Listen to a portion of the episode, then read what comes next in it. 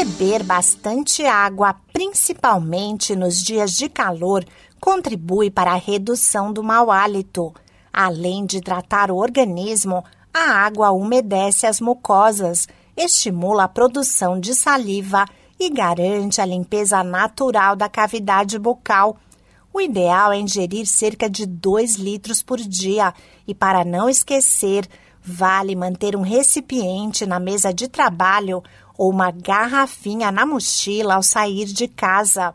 Entre 50% a 75% do corpo humano é formado por água, sendo que o percentual varia de acordo com a idade. A substância é fundamental para levar nutrientes até as células e desintoxicar o organismo.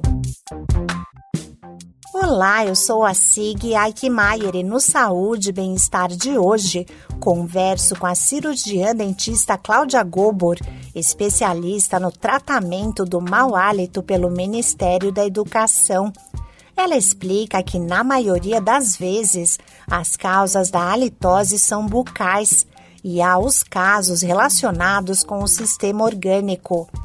Rinite, sinusites, entre outras condições otorrinolaringológicas, também podem provocar alterações no odor da boca. Além disso, para a prevenção do mau hálito, é fundamental ingerir bastante água investir na hidratação do organismo nos meses de calor. Nós recomendamos é, 30 ml por quilo de peso. Uma pessoa que tem 100 quilos deve ingerir 3 litros de líquidos por dia. Essa hidratação é muito importante até para uma produção salivar. Então, o que, que acontece? Se eu tenho uma salivação boa, ela praticamente lava a boca, digamos assim.